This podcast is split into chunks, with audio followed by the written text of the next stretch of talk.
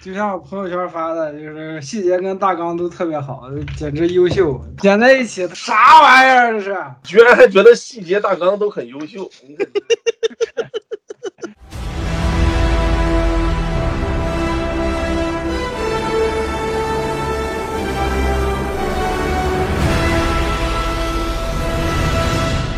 我是真的觉得，其实他大纲跟他一些细节都挺好玩的，但是可能在电影院看的话，我可能就是一口气看下来，感觉也还行，但是可能跟惊奇队长那个观感差不多。但是我我我，但是真的就是对，就是一口气看下来，这那什么玩意儿？这是？我觉得大家该有的期待肯定都都有了，然后该没有期待的，大家也早就对你就没有什么想法了。就它各个部分之间割裂的特别严重，大纲跟细节割裂的特别严重，然后每个剧每段剧情之间割裂的也特别严重。就是本来呢，按理说应该能有点意思，但是实际这玩意儿就太没意思了，闹心了，对，太没意思了。哎呀，好的，那么听众朋友们，大家好，欢迎收听本期的《维妙评话》，我是 AC，我是苗晨。我是维欧啊，嗯，那么本期呢，我们是黑寡妇电影专题，请到了魏梦老师来我们的节目，欢迎魏梦老师。呃，大家好。那么我们不走流程，开门见山哈，这个电影大家能给几分？满分十分的话，嗯，大家都知道我是一贯手非常松的人，是在对于自己比较喜欢的题材上比较严格，然后这一部恰好卡在这两个范畴中间，就是怎么讲呢？是不严格，但并不完全不严格，然后喜欢，但并不完全喜欢，所以说我到最后应该是给一个五点九左右的分。哎呀，手太松了，两分。啊，没有，连老师的两分是皮，因为他刚刚跟我说他能给四分左右，嗯，我能给到七，嗯，七点五左右吧，七七分或者是七七到七点五之间。啊，还要打分啊啊！这玩意儿还要打分啊啊 啊！这玩意儿这玩意儿打分就呃，到没到负一百啊？零吧，就打零分吧啊啊！传统不是零分就是满分。对对对，我们本期这个不走流程，直接开 low。没有没有，也哪哪里？上一期还有一个非常非常精准的四点八分，还有还有这样的一个。哪个我打的四点八分来着？神奇女侠一九八四。我在看这个片儿之前，一直的期待或者说一直的想法就是，我觉得它再怎么不好看，也不至于比惊奇队长不好看吧。结果残忍的现实就是，我们刚刚这个在准备阶段的时候聊了一下啊，申哥说好像还真的没有惊惊奇队长好看。惊奇队长无非你最多能说它无聊，但是就是说你要在电影院看的话呢，呃，看完了之后呢，你主要感受就是没看啥。我看了个电影吗？就就那种感觉。那这个电影吧，程度你看完会很苦恼、很闹心。这个闹心你会觉得就体验就更差。就是我觉得这个闹心其实很大程度上是在于说它本有可能成为一个更好的作品的。无论是说从这个卡斯也好，或者是说从这个前期宣传片给我的感觉来讲吧，我觉得其实原本是可以更精彩的。假如说这个层面的东西的话，感觉漫威从第二阶段，其实确切来说，也就是复联二、二重纪元之后。好几部就是片子的续集啊，或者新的单人系列，都是这样的一个思路，就是你呃，你看一看，首先这是一个续集，或者我们要聚焦这个系列当中的某一个个体英雄作为主要的故事，然后呢，我们请到了那么一两位还是非常不错的演员来作为这个故事当中的配角或者继任者或者导师一类的角色，然后呢，我们再拼一拼，而且就是我们这个故事呢，可能还有一些非噱头性非常强的东西，无论是《银河护卫队二》里面的 Ego 当老爸，还是雷神三，还是说，呃，那个就是这个黑寡妇里面又有 Rachel Rachel Weisz，又有红方，又有布达佩斯，他都能给你凑齐一点这种东西，让你觉得，哎，这部片儿有那么几个在人物、情节、环境上都不那么一样的元素，好像可以拼凑出一个什么东西。结果你到最后发现，基本上就是把这些点用很线性的、简单的方式连接起来，然后顶多在其中给你玩一下，你不知道谁是好人，谁是坏人。这个东西让你猜一猜，到最后谁是好的，谁是坏的。除此之外，就几乎就没有了。是的，就就漫威就是从第三阶段开始，好几部电影都是这个样子。那那你这是最典型的是惊奇队长，惊奇队长就是可能把最主要的力气放在就是告诉你啊，那个斯克鲁人可能是好人。你一开始以为斯克鲁人可能是坏人，然后最后告诉你，其实他们好像不是不是坏人，克里人才是坏人。就就是那个电影唯一的就是支撑你看下去的点就是这个。对对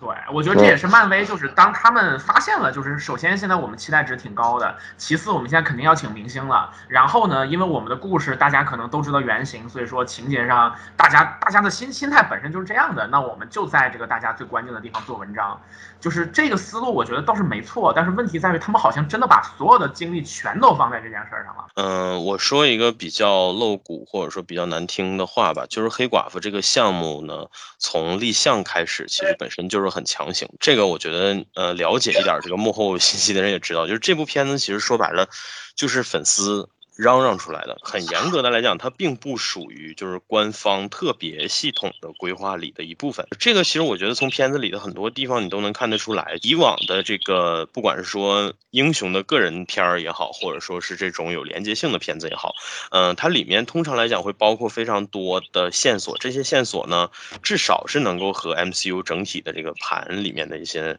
内容联系到联系到一起的。这样的内容是很多的，但是这次黑寡妇的话，你就很明显能够感觉到一种，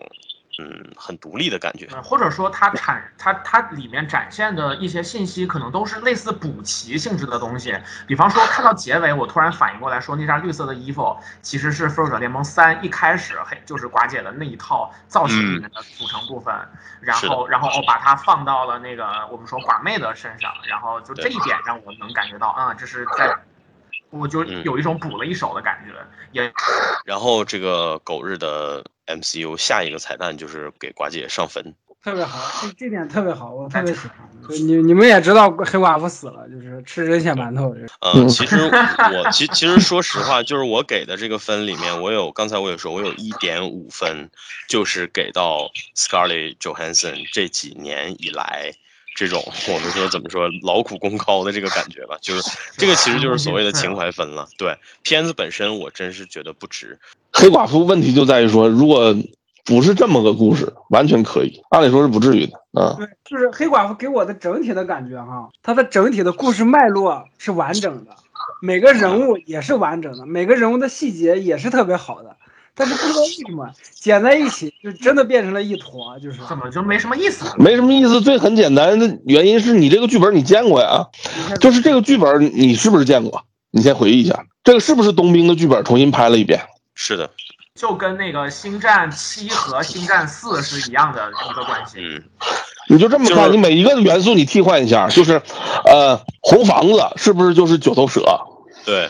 或者可以是神盾，无所谓的，就差不太多啊。就其实都不用都不用这么替换，就是咱就这么想，呃，冬兵是这个漫威苏联的一号项目，然后黑寡妇漫威苏联的二号项目，然后 Crimson Dynamo 绯红机甲三号项目，铁人可以拍一部这样的片儿，然后 这个欧米伽真的就是欧米伽红，呃，变种人。对，就可以拍一个四号项目，未来 X 战警也可以拍这样的剧情。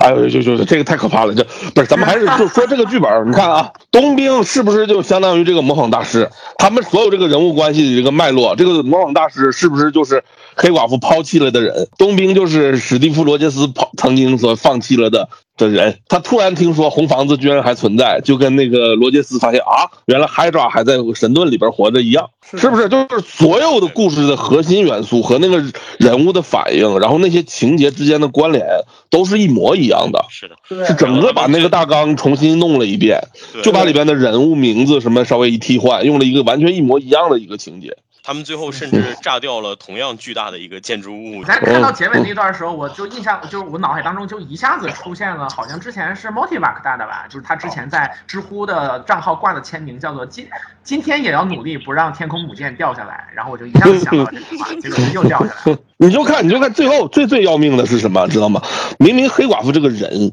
性格跟史蒂夫罗杰斯是完全不一样的，对不对？但是他这里边所有最关键的时候的那个表现、表达的方式，那个他的所有情节的发展，还有他的人人那些所谓叫做关键 moment，都是跟冬兵里边的罗杰斯也都是一模一样的。连那个跟那个模仿大师说“我不要跟你打”都一样。黑寡妇通常来讲，我我觉得可能是因为 MCU 后期这些人物多多少少都有点偶像化了，所以说让大家形成了不正确的印象。就是我们说黑寡妇她其实是做黑活的，她虽然是后来是复仇者的一员，但是他也应当是在复仇者里面去处理那些见不得人的事儿的。他原本就是做这个的。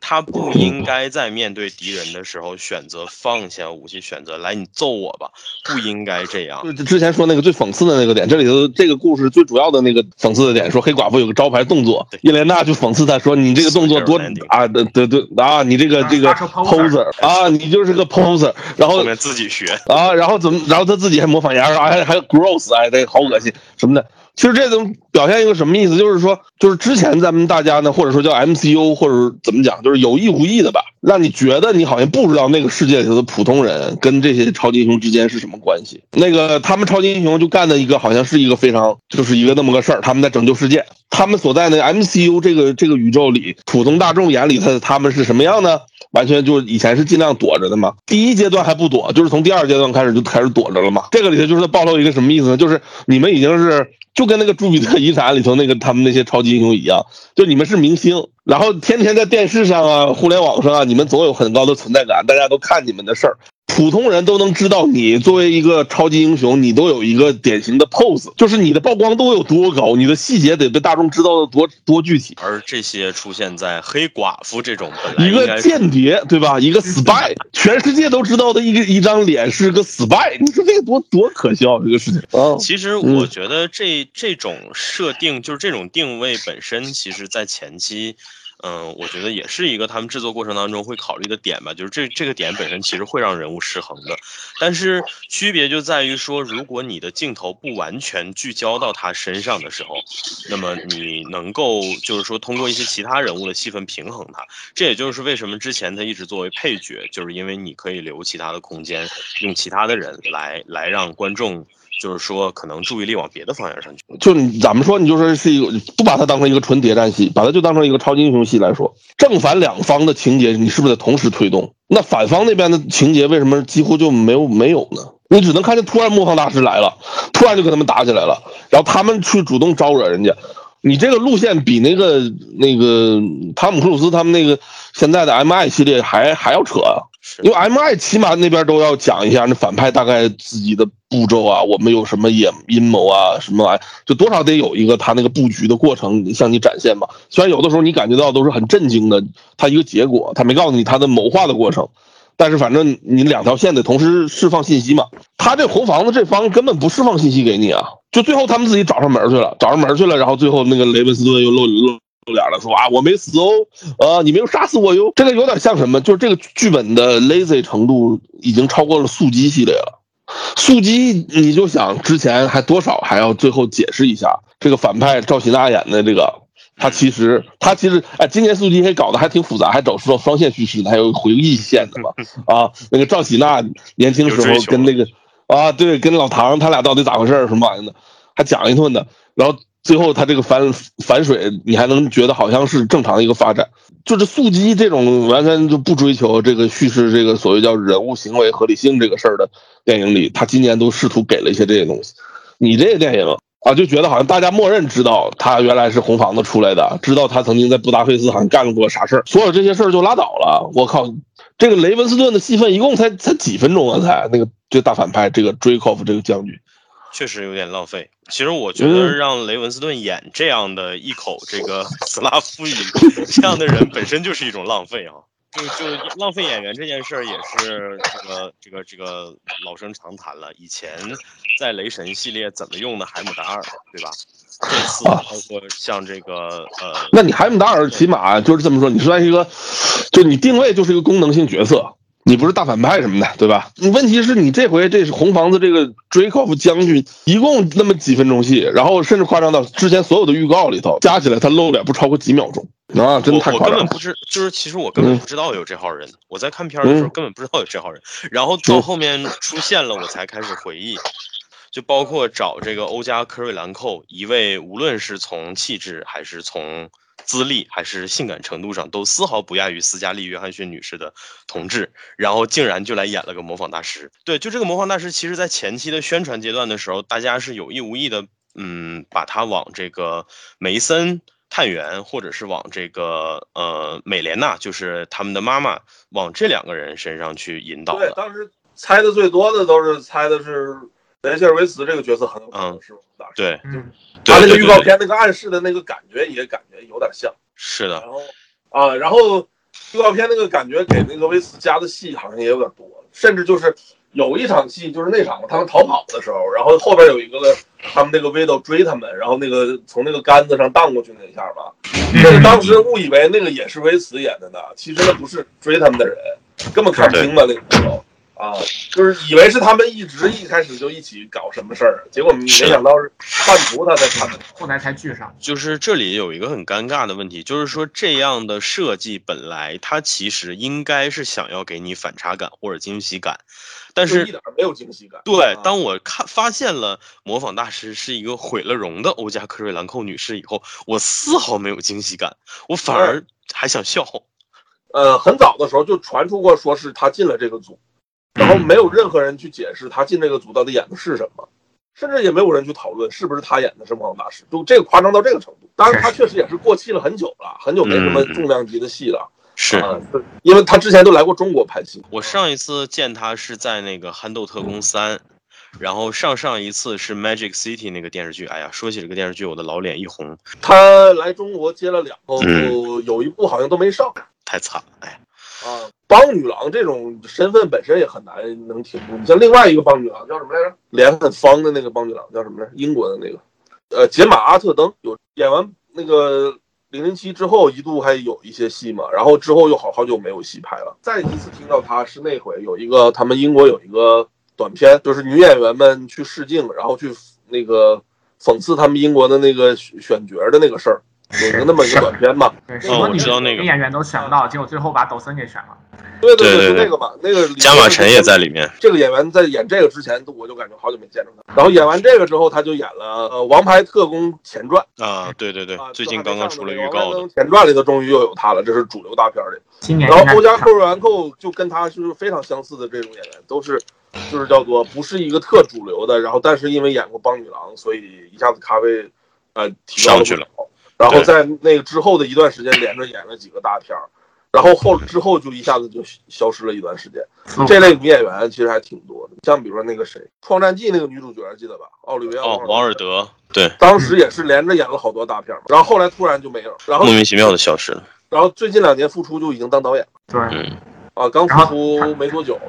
一九年还是二零年复出开始当导演。一九年的时候，那个就是东木的片子里，长得朱维尔的哀歌，然后他在里面演了那个记者。对，就那那才算之前就好久没有正经的。这个欧加克瑞兰蔻，反正也可能确实是因为过气了吧？就大家听说他进了这个组，也没人关。因为模仿大师在漫画里是个男的，经常和主要角色有很多很有趣的互动的一个，就是个性还挺强的一个角色。有，他跟死侍关系最好。然后是的，是的，特好玩。对，死侍经常喜欢踩他一脚，因为死侍写克他。对，啊啊，对，魔法大师刚成名的时候是那种就是跟死侍一样是个雇佣兵嘛。对对对对对。呃，然后后来混着混着就混的还挺高，就是因为赶上那个黑暗王朝时期，被那个魔给提拔起来了，当成了一个大重要盟友，负责那个在绿魔手下当那个安保队长那种角色，打手。是的，混出来了一段。就那段时间，他最火那段，出镜率最高那阵儿，就是然后才暴露出来，其实他是一个巨搞笑的角色，就是他在那个绿魔手下那个黑暗复仇者那个队伍里头，然后绿魔他们去出任务了，去跟那个正正牌英雄们去打架，他就在那个复仇者大厦里边就是夜夜笙歌，自己在那玩儿，这个逗逼嘛。然后但那会儿就他还有一点贼火，就是那个漫威以前不是那个官方发布那个数据嘛，就是各个维度什么能量输出啊，什么是。力量啊，什么啊，体术啊，什么的，最高是七分嘛。他是那个时候只有他跟上汽两个人是七分。对，是就是美国队长、金刚狼、呃，黑寡妇、什么鹰眼都是六。就是他和上汽是碾压这帮人，他俩他俩是。所以事实上，我觉得模仿大师的定位其实他是一个，嗯，就大家都知道他很神秘，但是大家并不是很在意他真正面目究竟是谁的这么一个人。他以前在漫画里一直以来的定位都是这样的，所以说这也就决定了他的身份。如果把他的身份当成一个卖点的话，未必是一件很合适的事情。但是他在那个预告片的时候就总在渲染这，嗯，就感感觉是要要让你猜一样。包括他那个发的物料也是嘛，就是说那个海报人物海报，人物海报其中一个模仿大师上面没有演员名，嗯，对，别的都是黑寡妇啊，这斯嘉丽·卓汉斯，叶莲娜啊，Florence Pugh，然后谁谁谁，就是他每一个人人物海报不是有演员名和角色名吗？就对对对《魔法大师》那个上面没有演员名，就是好像搞的是一个贼大一事儿似的。而且就是包括预告片什么的里面也着力展现了，比方说他射箭，比方说他用盾进行战斗，还有他手上伸出爪子，很明显模仿的是黑豹，就是让你感觉到这些是什么。不过我们事后想起来，这确实是整部戏当中就打斗的为数不多的亮点之一，所以说他那你。我就跟你说，你看的时候也没啥感觉。最强调这几场什么呃，一个史盾，一个黑豹，一个射箭，就这个对应性的，就包括他自己剪预告片的时候，就是反复强调，然后。很多那些什么营销号啊什么玩意的解读预告片都说啊，这是鹰眼的动作，这是黑豹的动作，什么啊，这是模仿美队什么啊，然后还有那个他俩那个单挑的时候那个夹腿，对，啊，跟黑寡妇一模一样的 pose，对 关节技术他也是个 poser 什么的，是的，就是那个，poser 那一下那个动作，我当时就嗯一下子就猜她是肯定是个女的演的，因为那个身形明显是一个女的，就是男的不可能是那么个动作。宣传期渲染这些东西，真看的时候一点感觉都没有。就必须得硬上，就是我我们要主动的想到哦，这个是谁的动作，然后不然的话，它没有什么特别直接的那种视觉上的刺激的感觉。实际上就是在剪辑上啊，没有使劲儿。我实际上在看他的时候呢，我会想别的，比如说我我知道有一些版本的模仿大师其实设定会更高级一点，就是比如说他有的时候可能不仅仅只是模仿你的物理上的动作，就是他有的时候能模仿的是你的。嗯，所谓的肌肉记忆，或者说是你的，甚至于说你动作的背后的行为逻辑，就是其实是这些东西，我觉得会让他在一些关键的时刻显得更加棘手，或者更对他克金刚狼就是靠这个，就是因为他因为金刚狼打架那不都是下意识的嘛，克金刚狼就因为金刚狼下意识的动作他都能。对，呃，我的感觉就是，如果想把这样的能力或者这样的角色的能力表现做好的话，其实首要的就是搞清楚这一点，就是说他的能力的本质是啥，然后以及这个东西怎么样能让他显得更强或者显得更聪明。而这个片儿的话呢，我觉得其实在这些方面反而不是很多。这个编剧还是这个导演，就是他们在搞这个电影的时候，就就没准备把这个角色真的把它当成一个重要的一个有未来发展价值的角色去延展，而是把它当成一个情节推动的一个悲剧人物来利用，其实是这么个心态。确实是这样，我还一度担心他死了。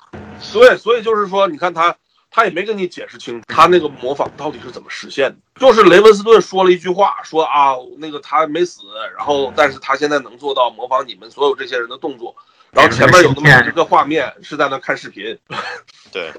就是一个，就那个模仿大师就好像是咱们一样，是他看的那个视频是真的就是 MCU 的电影的片段，而不是那种就是好像是一个 什么 CCTV 监控录卫视、是监控电视的那种秘密的那种不清晰的画面啊之类的哈，那感觉还真一点，就完全是电影画面，这个东西太假了。这个太假了，这个简直就是我其实 没好意思说，这简直就把观众当傻逼的感觉。这不就是像岳云鹏说孙越一样的，看着是捧哏，但其实就是到台上来听相声来了。漫威在之前处理一些他自己的那个在那个漫画里边的一些，就属于叫普通观众可能不能接受的设定的时候，会喜欢用科技的方式来处理一下。比如说最典型的就是这个蜘蛛侠二里头嗯搞了一堆嗯无人机，然后什么全息全息投影，对对，贼贼傻傻这东西是，但就是他他勉强算是解释通了吧啊那意思。那嗯那这回这个呢，他就他连具体解释他都没有知道，他就说他脖子后有一芯片，然后他看着来就就记住了。这个真的就是太懒了，就是典型的，就是我之前就是说的，无论是他扒这个大纲，还是他所有这些细节设定，包括他解释那些梗的那个解释方法，都是就透着那么两个词儿，就是 lazy writing。太懒惰的一个创作了，真的是啊！看完了当时的反应就是什么呢？就是 lazy writing 吧，就是但这东西呢，有的时候很多观众会误以为某些东西是 lazy writing，比如说说速激每一集大家就是觉得就是换一个新玩法就得了，剧本写作上可能就是好像就就感觉好像编剧没干什么活一样，其实不是，速激那种电影也是需要编剧干很多细节的活的嘛。在 MCU 这个东西里呢，或者也不是说 MCU，就是其实就是漫威英雄，你上溯回到白银时代，你就不用回到黄金时代，就是白银时代的时候，现在主流英雄大部分不都那个时候诞生的吗？它的起源在那个斯坦李那个设定那儿呢，真的确实差距都不是特别大。就是最典型的就是就是普通观众看的话，如果没有原来没有什么概念，就是看什么呢？就是奇异博士跟钢铁侠是最像，剧本的大纲对整个都都是几乎一样的。他的救赎过程，然后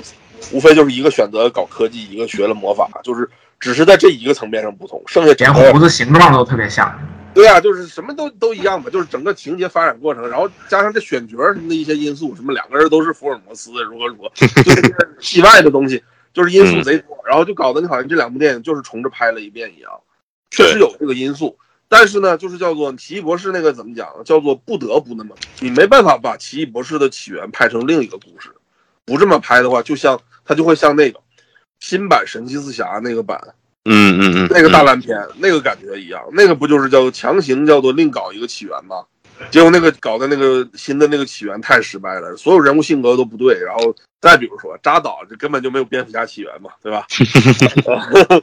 扎导这个蝙蝠侠，你就是想。普通观众一眼看到这个大本这个蝙蝠侠的时候都没法代入，他下意识里不知道我这个东西是不是应该是那个贝尔演的那个蝙蝠侠的那个什么，他的岁数再大一点的版本还是如何如何，就他没有概念嘛，就知道他是个富翁，然后他中年了，他以前干过很多年蝙蝠侠，剩下啥都不知道，观众就带不进去嘛。那所以你像这奇异博士，所以你就得把这个起源讲。BVS 有一个导演加长版嘛，片头那个部分是加了一段，就加了不少那个什么布鲁斯韦恩的起源的部分嘛。但那个就是真真就是一笔带过的感觉嘛，就是跟那个诺兰版的第一部里头那个儿童部分的情节是一样的。但除了儿童部分之外，那个什么真的说叫做那个真的成为蝙蝠侠这过程中也没太讲明白嘛。他只是用了那些典型的扎导式的那种慢镜头啊，对 PPT 玩意的那种，对那些华丽的东西，就是。就是好像给你交代了一下，其实也没有真的交代。就是没有这些东西的话，那观众其实就对这人物是缺少认同感的，没有共情啊。那奇异博士就是，呃，当时就是叫做你可以认为他是一个稍微懒惰一点的，跟钢铁侠相似的大纲，但是你不得不那么拍。那拍成了，然后这个人物立住了之后，他以后再往下走，那走他自己故事，他不可能奇异博士二跟钢铁侠二都一样，对吧？那不可能了吧？啊，那但是你这回这个就很奇怪。你这黑寡妇跟那个冬兵一模一样，这东西根本没有没有理由，就是说，因为我要处理那些所谓布达佩斯梗，什么我以前那个他的他的红房子的出身，然后我还要就是涉及到俄国这些东西，然后又不能直直说是苏联怎么怎么样，他就发现好像只有这种方式讲这个故事是他啊安全，就是啊红房子还存在，现在是个恐怖组织了，跳脱出漫威这个东西去看别的谍战的东西。就是你就先不把它想成超级英雄，就想着这是谍战片嘛哈。你就比如说《谍影重重》前三部算是连着一个故事的话啊，那它这个其实就比较好。它每一步就解决一部分，然后下一步它就解决再深层次问题，直到第三部终于把他要报复整个原来这个 Triston 这个计划这些事儿，他才解决嘛啊。对，它是个逐步升级的过程，它就没有涉及到所谓叫做那个所谓叫谍战片这种所谓的模式化问题。那这个他，我感觉他们自己就很好笑一点，就是感觉他们自己都在讽刺自己，就是那个那个他躲到那个挪威去的时候，然后在那看电影，我们看的是那个零零七嘛，零零七对，而且看的还是什么零零七呢？就这个是最特最有典型最特点是什么？看的是罗杰摩尔时期的零零七，罗杰摩尔时期的零零七是最典型的，就是叫做是那种，呃，每一集都差不太多的。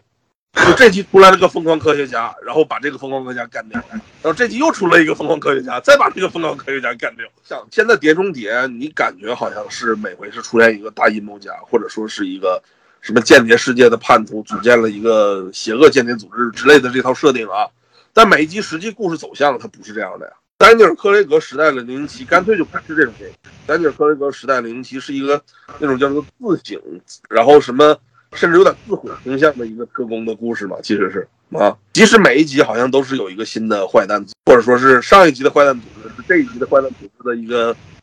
的一个白手套，是一个幌子。下一集那个说啊，我才是那个才是真正的 boss。对，然后再下一集说上一集那个也是幌子，我才是更大的 boss。诸如此类这种东西，他因为他那个是他的核心放在了挖掘那个零零七本人的那个心内心的一些他的那个感受那个层面，所以这些。零零七的这些所谓叫俗套的，或者说是可重复性很强的这些套路呢，其实反而没有那么闹。问题就是说，这黑寡妇这个电影是把所有这些套路，就是叫最套路的套路，然后他自己可能写的时候自己都不能忍了，然后弄了一个罗杰摩尔那个零零七那段来自己讽刺。就我这个电影，我告诉你啊，我就是一个最套路，就是没有任何新鲜的东西哦。你不要有任何更高的期待哦，就这么个感觉。操！就因为这种感觉，他就是他的那个 lazy 的程度，就是比那个惊奇队长更严重。那惊奇队长你能感觉到，他是叫做他有一个那个创作团队有一个任务，他得完成。嗯，那这个任务只不过他们完成的不够好，就完成的比较无聊。然后再加上那个导演也不会拍动作戏，然后什么就是搞那个电影就整个就比较无聊而已。他没有说叫做说我就是说，因为我的任务是一个这样的必须套路化的任务，所以我一定我就很懒惰的就把它完成任务了，就像那个 J J 写的那个《星球大战》一样吧。嗯，就我不用脑子，我就知道你们星战粉丝就想看这种东西，所以我就给你们写一个这样的玩意儿，然后你们在电影院里就是掐秒的，到这个点儿了，你就应该尖叫一下。又过了几分钟，我再尖叫一次 啊，然后那个人物出来了啊，我高兴了。然后，哎呀，这不是哈里森福特吗？啊，然后这就就是那个这这那真的就是干这个嘛？那那惊奇队长那个那个创作那几个人呢，就是叫他们可能还没有到这么无聊，这么这么没劲。但这个黑寡妇这个创作团队真的就是跟这个 J J 真的是一模一样，我的天，我感觉这帮人就是对黑寡妇没有感情，就是没有感情，肯定就没有感情。就是真的没有感情，就是完成行活，就是甚至连行活都不是，就是对，就他也不叫行活，就是因为首先呢，他是叫做，呃，就凯文·费吉的意思就是这是一个女女英雄为主的一个角色的一个电影啊，所以要找女导演，然后女导演里，然后然后最后选中了这个导演，他就是这么回事儿，他都不是说这个导演说我我擅长干这个，就他就是这么个心态嘛。你就假如说你真的想拍一个谍战戏，是不是你应该找就是擅长拍谍战的，哪怕是个电视剧导演？我有个最大的疑问，为什么这部电影《黑寡妇》这部电影里面这么多女性的屁股的特写？就是 如果在电影院里面看的话，我操，就是如果是 IMAX 屏幕的话，那么大一个屏幕，那么大一个女性的屁股就放在电影电影屏幕上，那个意义在哪？毫无意义的露露出屁股的镜头，你说这要是《守望先锋》也就就是就是，如果这个事儿，假如我我们这么想啊，不不想这个女导演他们是咋想的啊？先不想这个事儿，就是假如说这个事儿是是尾灯拍的一个电影，类似他这样的一个熟悉黑寡妇、熟悉这些角色的一个人写的剧本拍的这个电影，那这个事儿会是什么样子呢？哈，就是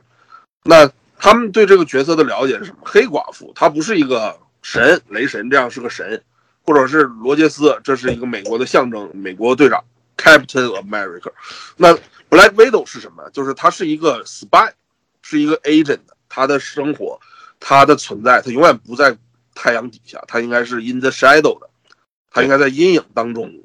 在一切都在背后。他做什么事儿都应该是，就是为了达到目的。就是如果他原来还在在神盾的时候。福瑞手下，他为了达成目的，他就是要 by any means，什么样的手段都能使的一个人。对于他来说呢，他的这个性魅力，他的这个性感的身材，他的这些东西对他来说就是一个工具，是他达成了一些目的的手段。举个例子，就是《复仇者》第一部，他当当时就是在一个俄罗斯将军面前，他说啊，你觉得我很好看吗？然后什么什么，然后呢，故意的跟人家直勾勾的那么看着人家。这个白痴他是要把所有的事儿都告诉我了。就是为了达成这个目的，让这个将军就是好像在审讯他的过程中，实际上把底儿都兜了，告诉他实际上现在说了算的是另一个谁谁谁，不是你猜你说的那个谁谁谁。这个时候就在释放他的所有的性魅力。二的时候那个动作甚至都有点那个意思，就是他就强调的是这个，就是黑寡妇她她虽然是一个性感的象征，但是所有她的这些性感实际上是她的一个外衣，是一个她执行任务一个伪装吧啊。对对对对，它是他的一个手段嘛。然后这是第一层，就是他的一个间谍的一个身份，他的行为的习惯，他的美貌对他来说的用处。然后第二层是什么呢？就是假如说他不是在执行任务，他的日常当中，他也多少就是叫做有意无意的就表现的还像是那样。这说明什么呢？就说明他就是从小被在红房子那样一个环境里去塑造，这个东西对他的影响特别深，让他其实是一个不会说真话的一个人。下意识里都是说假话，是伪装的一个人，跟人都是没有真心的，不是真诚的，是说真话的。所以有的时候呢，甚至以此就是说明明是一个并不需要他用展现他的性魅力的手段去博取信任的人，他有的时候也会下意识的表现卖弄一下自己的性感。对，就是这是他的职业生涯或者说他的出身给他的内在的潜意识留下的烙印。那个尾灯在那个第二部复仇者里边说的。他那块儿故意跟那个班纳在那儿说什么啊？班纳问他说：“你咋在这调酒呢？你这什么什么？”然后他那块儿开始，然后就故意在那儿这么一个表现。这也就是其实他想要表现什么呢？就这段戏其实很有意思，表现的是什么？是我其实喜欢你班纳教授这个人。但是呢，我是一个一贯没有真心的人，没说过真话，尤其是所谓叫喜欢一个人，这个话我根本就不知道怎么说。我说着说着，就说成了像是在执行任务一样，在调戏人那种语气。对对对对对，这点特别明显。对对对，对，就是让你这个班纳这个一个就是这么一个相对比较实在的一个人啊，听着就一头雾水。听着像啊，他好像是在调戏我吧，不是在说真话，是是是是是那种感觉，所以他就一头雾水。然后罗杰斯才会说：“哎呀，我告诉你啊，我跟他其实比你这个我要熟一些啊，因为然后我又是个大石头，就是那么最实实在的人。就他真说真话的时候吧，和就是他也不能说到完全真的话，但是呢，他完全在糊弄你的时候呢，的语气跟那边不太一样。刚才这种其实是在说真话呢，得是一个罗杰斯那么个人，他才能就是就是能感受到这个区别。这个就是有点类似于什么呢？就是像呃自大狂这个托尼斯塔克，有的时候也是说的都是违心的话，不是真话嘛。对对他用这种自大去隐藏他内心中的一些敏感的东西。那这个东西呢，有的那个负责写托尼的台词的那人就表现不出来。嗯比如说那个写第三部钢铁侠的那个哥们儿，就是那个唐尼的小弟，是那个导演叫什么？肖恩肖恩肖恩布莱肖恩布莱克啊，对，是肖恩布莱克，那哥们儿就不会写这种东西，他就直白的把那托尼的那个所谓脆弱的东西只写着写出来了，他就不会那个说用自大的方式来掩饰，处理的就不太好。然后到了那个比如说尾灯那一写，那就完全另一个样了嘛，就是他越好像是唱高调。其实越是在掩掩饰他的一些不安啊什么的。再把这个套回到就是这个黑寡妇这儿来说，假如说是这么一个表现方式的话，那落到这个故事里，然后那展现他的这种性感的时候，那每一场戏其实都能有一个目的性。比如说这场戏是他要获取一个好感，获取一个信任，获取一个什么目的，所以他故意用个色诱，然后怎么怎么样。这场戏是一个好朋友，比如那个黑人演的那个角色，那个角色我真的就是我靠，完全是个工具人啊！你现在你是不是都不记得那个人物是干啥的了？确实对，吧？那个人就负责出现啊，我给你搞了个飞机啊，我又给你搞了一个啥，就是啊，他有可能就比如说，因为这俩人就是他俩可能也是叫做患难之交，你也不用非得拍说给一个什么闪回戏，说他俩以前到底一起干了个啥，可以不处理这些东西，但是就是他俩那个交流的方式的时候。那也可以，就是稍微处理的，就是啊，我故意逗你一下，好像是那个像是那种在释放性性性魅力，但其实是，呃，是一种我实际上是信任你的那种表情。如果要处理成这样的一个东西，他俩互动也能有点意思，就会跟他的妹妹，跟那什么原来的假的家庭的这些这个磕过脖的这些人，红房子这些人和那个跟那个复仇者的原来这些人，他们所有相处方式各自的不同，其实都可以处理出来。这个编剧就完全做不到，这里头只能做到的就是跟叶莲娜他俩之间那个姐妹的感觉能写出来了，别的都没写出来。魏梦说的这个层面我理解，我被诟病的不是说这个层面他没有表现出来，我诟病的是无论任何戏份或者任何场面，他都要给一个黑寡妇的屁股的特写，就包括黑寡妇要上飞机，或者黑寡妇要跟那个魔法大师去打架。他都给一个黑寡妇屁股的特写，这就毫无意义，你知道吗？这些镜头就毫无意义。我就感觉是叫做就被那个这里头这个叶莲娜对他这个吐槽说你是个 total poser 这个东西吧给洗脑了，就在不停的在说这件事儿的感觉，因为你只能联想到这一个层面，就是有意义的层面啊，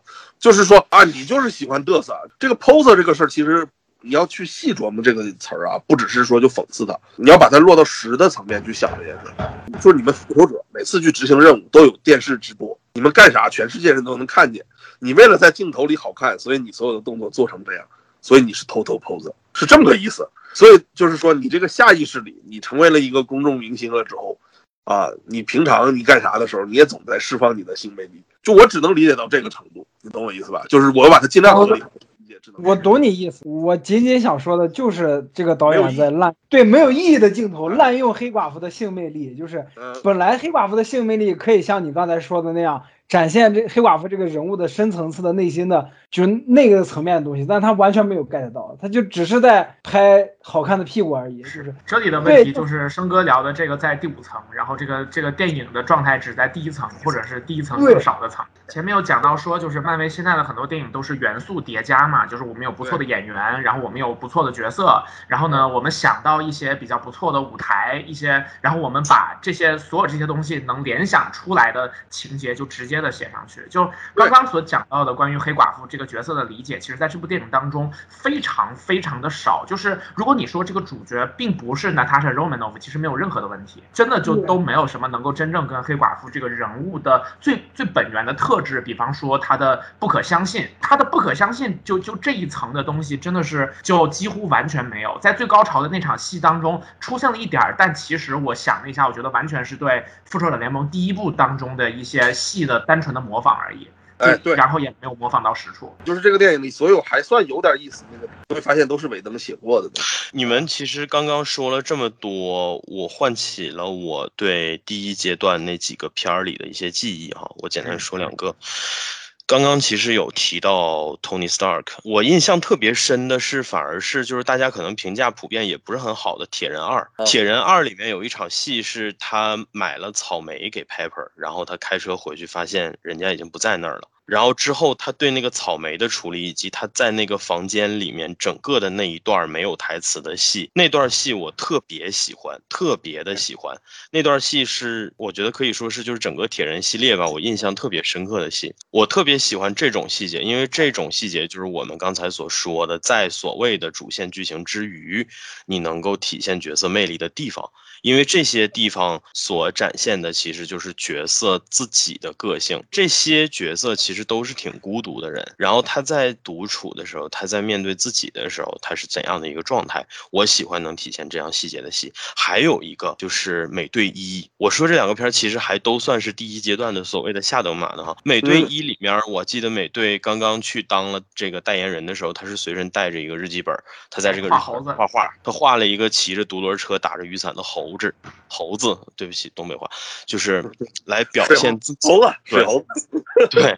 水猴子，就是如果说你让我挑毛病，觉得第二阶段往后有什么不好，我觉得就是这样的东西都没了。这样的东西全没了。就是我们其实刚刚说了那么多和这个所谓的和对他的屁股的特写或者怎么样的，我觉得就是这些我们都暂且不谈。就这个片子里有一个能体现出这个人平常究竟在怎么生活的细节吗？我确实是没有找到。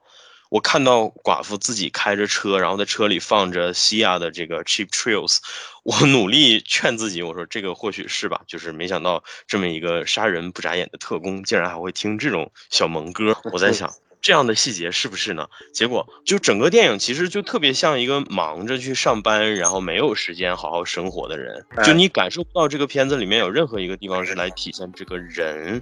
的个性的这个点，我们之前录《旺达与幻视》那期的时候，我也讲过。我说，绯红女巫在这个剧里最大的吃亏点就在于整个剧没有这样的细节来体现她的内心世界，或者来体现她本身的个性是怎么样的。这些其实都能看得出来，对于人物的塑造真的非常成问题。我不清楚是后期第二阶段之后整个故事的体量扩大导致的，还是说就是导演的能力问题。我希望是前者。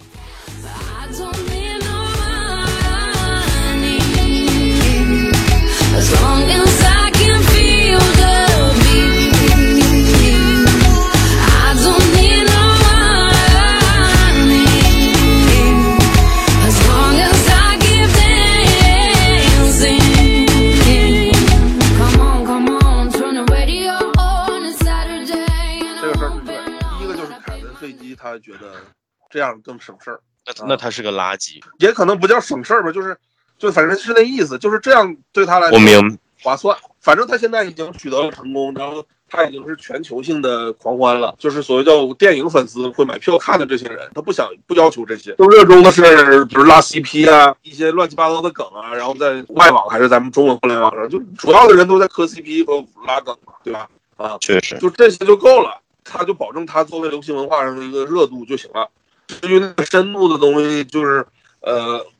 能叫怎么讲？个别的能达到一点，就就算一点。那就是看那个导演本人的那个那个追求是不是有一些。现在的导演里啊，还在跟他合作这些导演里，比如詹姆斯·刚和塔导这种，可能就是有一些想象，那就那就搞一搞。那个最难看的那个《猎鹰与冬兵》，反而有不少细节。既然说到细节，你有没有发现，就是黑寡妇的细节其实都挺好的，但是都白扯，都没有用。对，就它连在一块儿都特别别扭，就是也不是他别扭，是这样，就是它有点那个意思，就是有点像咱们中国有的那个动画剧集那种感觉，你知道吗？就是这些国漫改编这些的动画，就每一场戏好像都还挺好玩的，然后是穿到一起，你就感觉到这是个特别碎的一个东西。对对对对，就这种感觉，黑寡妇啊就这种感觉，然后你看那《猎鹰与冬兵》也是这个问题，单独的每一场戏也都还行，是，但《猎鹰与冬兵》连到一起，你感觉就是老太太裹脚布，对对，整对个六集没讲啥，就是每一个细节你感觉都是有意义的，但是那个细节就是它就没有一个好的剪辑手段把它连成一个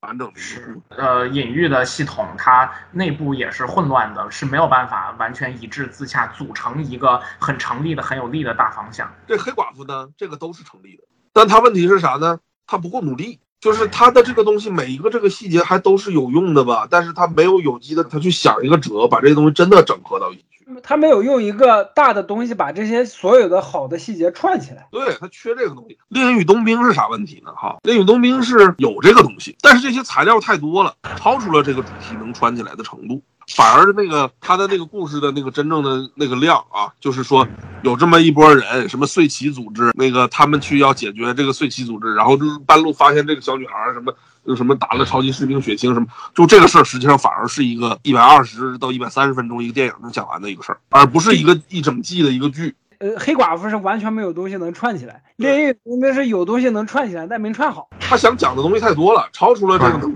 这个大的故事能容的那个容量了。以前有过一个黑人超级士兵，然后怎么怎么着，然后要继承美国队长，然后这个战斗英雄继承美国队长居然还不行，什么什么，就是所有这些东西吧，他穿不到一块儿去。而且每个都没有完全的讲得很透，也他用成他现在的这个叙事方法，他都讲不透这些点，他没有好办法。实际上这里头很多点甚至就不应该拍成影视，就是是尤其是这个《猎鹰与冬兵》里头那些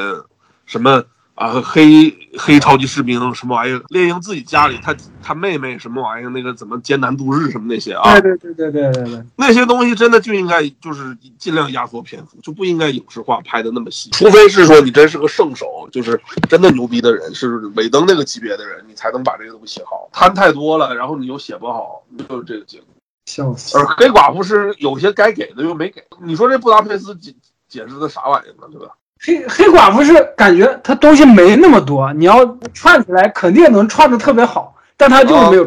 那哎呀他没那么多的原因，就是因为他们没有能力写出那么更多的内容。现在这些量，这些没那么多的这些这些稀碎的东西，想要穿起来，必须补内容才行。他是缺东西，对，就看的特别着急，就整部片子他没补那些东西，就是该补的那些，就是应该新写的东西，没有人去写，就是已经知道的东西，他就直接给你拍了。就是反正你们大概想要的是这些，我就给你讲一下，完事儿了。这里头缺的东西太多了。就比如说，他当年就为什么想要判出横皇子，他怎么跟鹰眼他俩搭上的，他俩怎么就是能能合伙？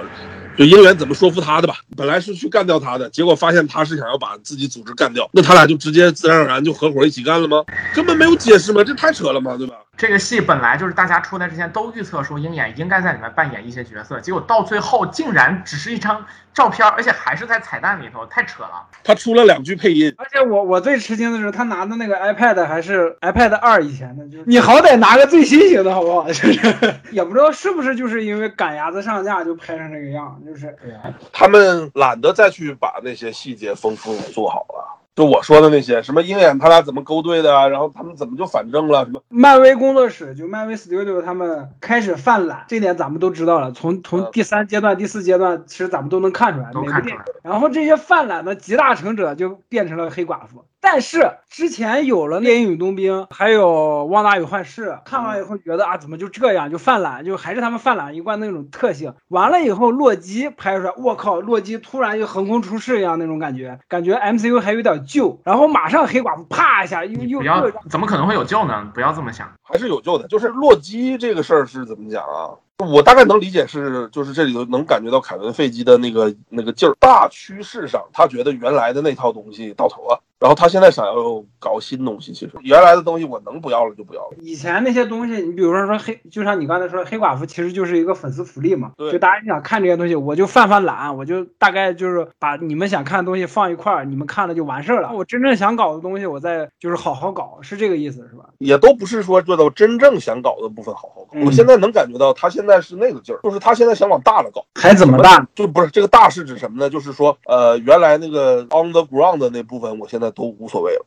地球层面的事儿，我现在都不太在意。他现在就是永恒族、神奇四侠、奇异博士，就把局面再铺大呗。就是对他现在往上走，奔那个太空啊、宇宙啊什么，他就这这奔头，就这意思。然后包括之后继续做银护，就是就就这意思，就是往上了走，离世界离现实越远越好。我知道你的意思，我的意思是，MCU 现在就包括漫威现在被迪士尼收购，你要钱有钱，要人有人，嗯你完全有能力拍好，对不对？但是你拍出来的黑寡是黑寡妇这样的东西，你你这让人怎么接受？如果说你还是那种小作坊那样的，你拍不出来好东西，那也无所谓，因为你没钱没人，对吧？都理解。嗯，你现在有钱有人有资源，条件但那么好，是没活你还拍啊，你说这事，那我说，我跟你解释，因为现在他的大部分的基本盘呢，不在乎到那个程度，你就差不多给我一个现在这黑寡妇这个电影这样，我就够意了，我就够了。你看这票房成绩是不是比速激好？嗯其实速激明显感觉还比他真诚呢，这就是我最最最不耻他们的一点啊，就是你们嗯不能这样干啊！就明显能感觉到凯文·费吉已经对这些事儿已经不太在乎了。我现在感觉到呢，就是他要么就是一个往飞了、往宇宙了、往太空了、往什么外星了去搞，往那个神神神神神之间多元宇搞宙，对对对，就不往那个 on the ground 了，地面上这些事儿都不管了。这是一个，二一个是什么呢？就他好像可能他地面上这部分再往下搞的话，就是他就要往反英雄方向靠，嗯就是伪光正他现在不搞了。你明显能感觉到吗？这这九头蛇夫人没完没了晃悠总出来，明显能感觉到之后地面上的事儿都是他的事儿，就是跟现实政治或者跟现实的美国什么有关系的，以后可能都是什么雷霆特工队。是嗯一切都在走向英雄。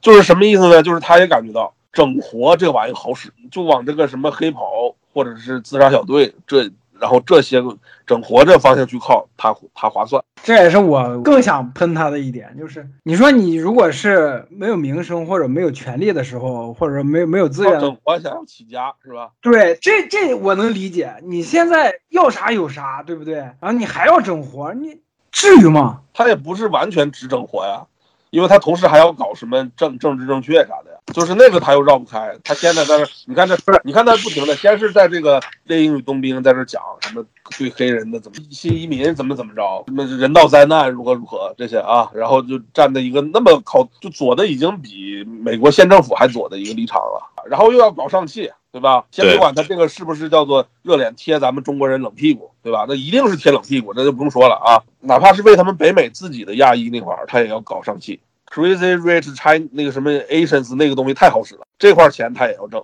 他还在那儿道歉，说那个古一法师不应该让白人演员演，我们我应该找一个亚裔演员来演，如何如何的。就是他一边又搞这些东西，就是就是迪士尼可以这么理解，就是他自己可能原本没那么在乎，但是因为他进入了迪士尼的那套就是政治层面去的，他必须得向大老板这边靠拢。政治层面这些东西他一定他都得做足了。既然这些东西他得做足到这个程度，那这个层面的很多电影其实他也很难做了，他干脆就不做了。他就不做这种东西了，就是我一边教一些这种让迪士尼面子上有光的那种事儿，交一些作业；另一方面，我就干那整活的东西，我靠那整活那个东西保持我的热度。整活我理解，但是你整好啊，你也没整好。也也不完全是我，就是就是我刚刚想想讲的一个，就是因为我前面有讲到说，漫威现在的很多就是电影的续集和新个人片的项目是。就相当于是传出来的嘛，就是靠演员、靠角色、靠场景、靠这些东西。然后另外其实还有一个需要补充的，就是靠主题。然后就是在这一部里面，其实结尾的那一段有特别特别强、非常非常强的 Me Too 的感觉，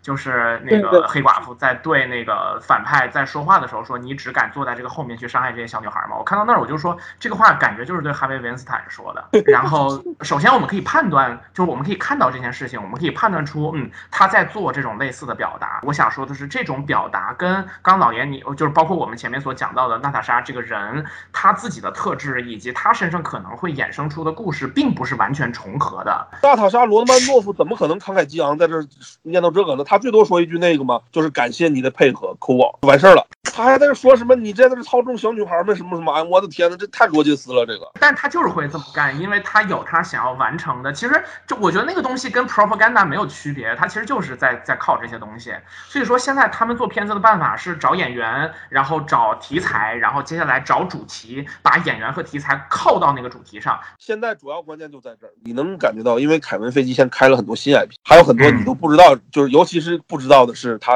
X 战警的部分变种人部分他咋做。苗晨刚才说那段，我突然有个想法，就是凯文·费吉就是现在就把 MCU 这些东西变成了一个影视八股文，就是我连着看完《银护二》跟《雷神三》之后，我整个人就不行了。我说这个东西实在是太那。就就一毛一样的感觉，它比八股文还要恶劣，还要恶臭，就是还要影响观感。是因为你八股文的时候，其实说白了，你一一开始你就不喜欢那个东西，所以你不会带着什么太高的期待去看。但是我们说现在他做的这些角色、这些内容，我们多少还曾经喜欢过。无论如何，你看的时候你会抱着期待的，你肯定想要看到人拍的东西，你想要看到像我刚刚说的，你想要看。到托尼·斯塔克玩草莓，你想要看到罗杰斯画自己，画他内心世界的自己，你想看的是这些东西，而不是说整活。所以说，就是漫威正统在同人文嘛，我们干脆就。我跟你们说啊，现在问题是啥？是好莱坞整体的问题，就是漫威这种整活已经是比别人强了。你知道吗？这个才是更操蛋的一件事。上前两天刚上这个，就是布伦斯·普拉特演的这个那个《明明日之战》，呃，Skydance 拍完之后直接卖给亚马逊这个片儿。那也花了上亿，你看完这是什么感觉？我的天哪，这不就是终极缝合怪吗？十几个电影或者十几个什么各种题材的元素，咔拼到一起。我现在有这种感觉了，就咱们刚才讲这么多，还有我自己的感受，我结合到一起，我有一种感觉了，就是他们把咱们喜欢的东西拍成一坨屎，就是 这句话听起来特别简单，但是实际上综合下来，的确感觉就是这样。就是好莱坞的情况是什么问题？都是搞《明日之战》这种东西，然后他发现自己，我操。拍完了之后，好像这玩意儿拿出去真去院线上映，估计得得死的很惨。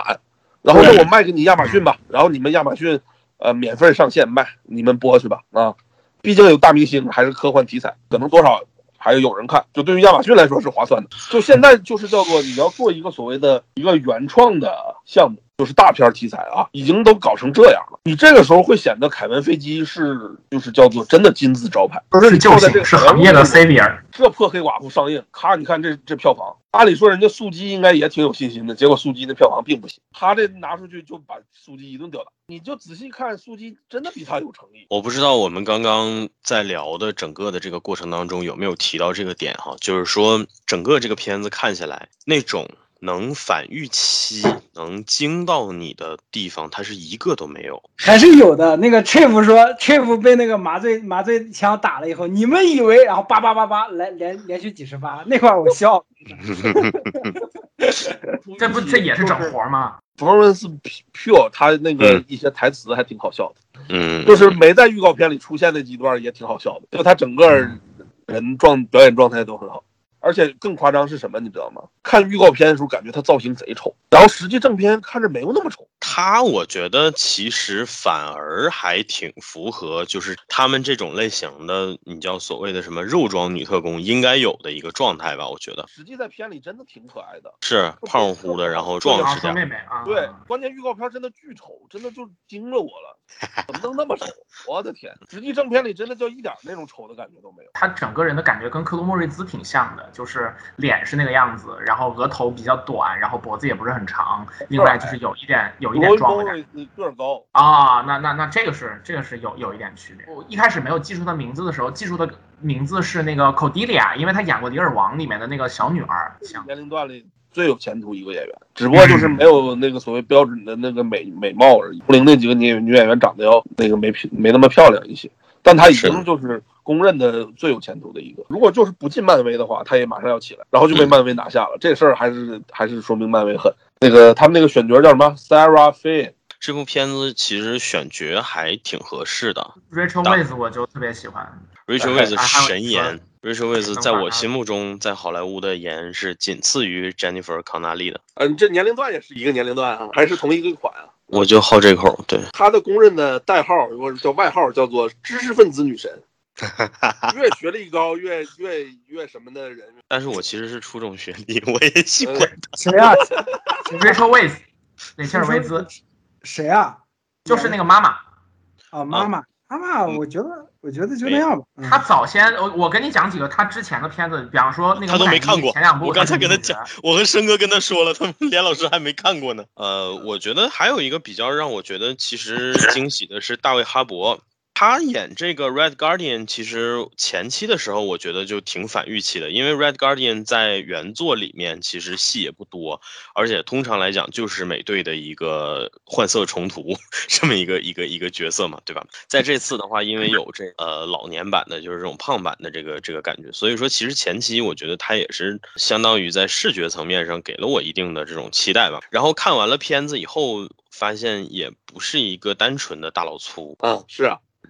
但是这个事儿就是，但是有一点尴尬的，在现在这个 MCU 设定里，这个角色所有的那些东西都是展开不了，嗯就是这个问题就在这儿，就是你看他在那个监狱里头跟那几个人在那掰腕子的时候说的那些，那旁边不就吐槽他吗？那个时候美国队长在兵里呢，这个就太尴尬了。就是 MCU 这设定里，美国队长就就是二十一世纪二零一几年才解冻，那他所有这活跃时期那些时间就是没有美国队长，就导致这个角色很多就是前史实际上你就没法展开讲，所以他最后的处理方式完成了这个任务之后进监狱了，待了好几十年。我操！对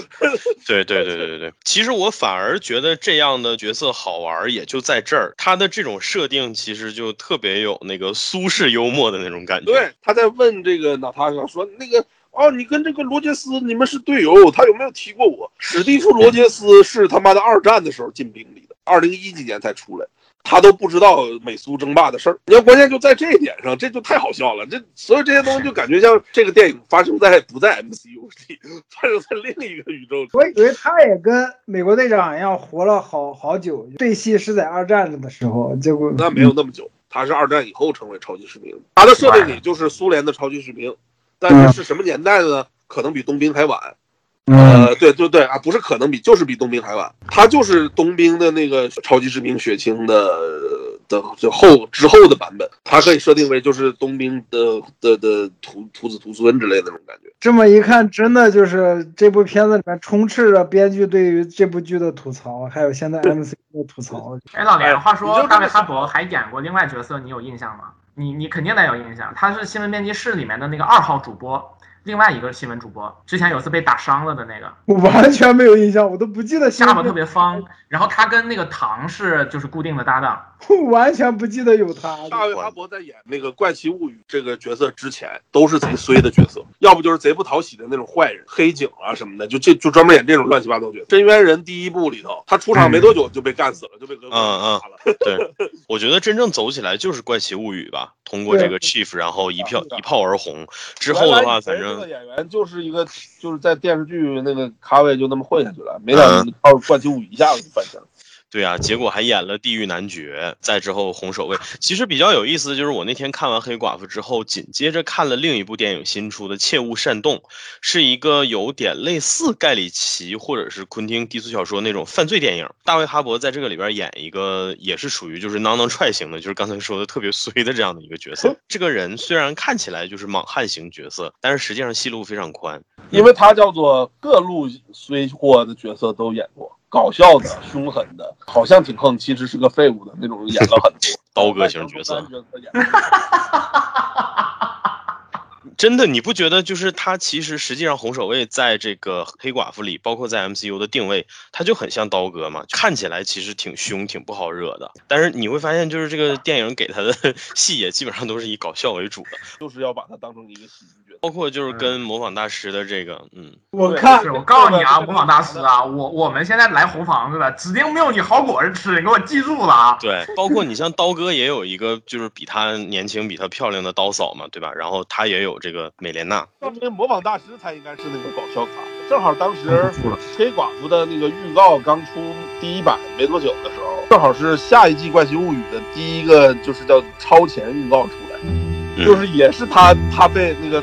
他在上一季就是这个剧剧透啊，反正就最最近一最近一季的最后，他不是被俄国人给抓走了吗？他在俄国劳改营里头干活呢，然后一出来，然后人觉得这个是跟黑寡妇是联动的。对，特别特别搞笑。我看预告片以为他演的是反派的，结果没想到是个喜剧角色，就是那样 I I wish I could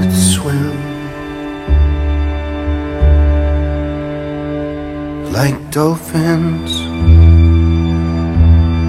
like dolphins can swim. Though nothing will keep us together, we can beat them forever